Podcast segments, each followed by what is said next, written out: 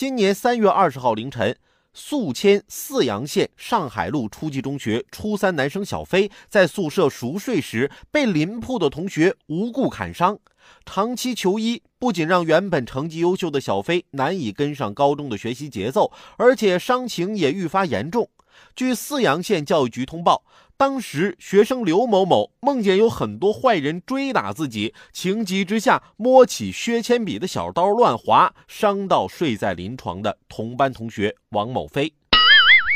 对此说法，小飞的父亲并不认同，说事发时都盖着厚被子，梦中随便乱划，怎么会把小腿刺穿呢？经过鉴定，小飞的伤情为重伤二级，案件已经上升为刑事案件。由于事发三天后才接到报警，现场破坏严重，警方还在进一步调查中。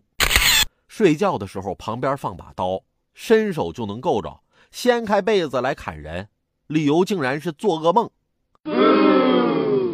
警方啊还在进一步侦查，希望啊能早日查清真相。我也想弄清楚啊，这是吴昊梦中杀人的曹操穿越了吗？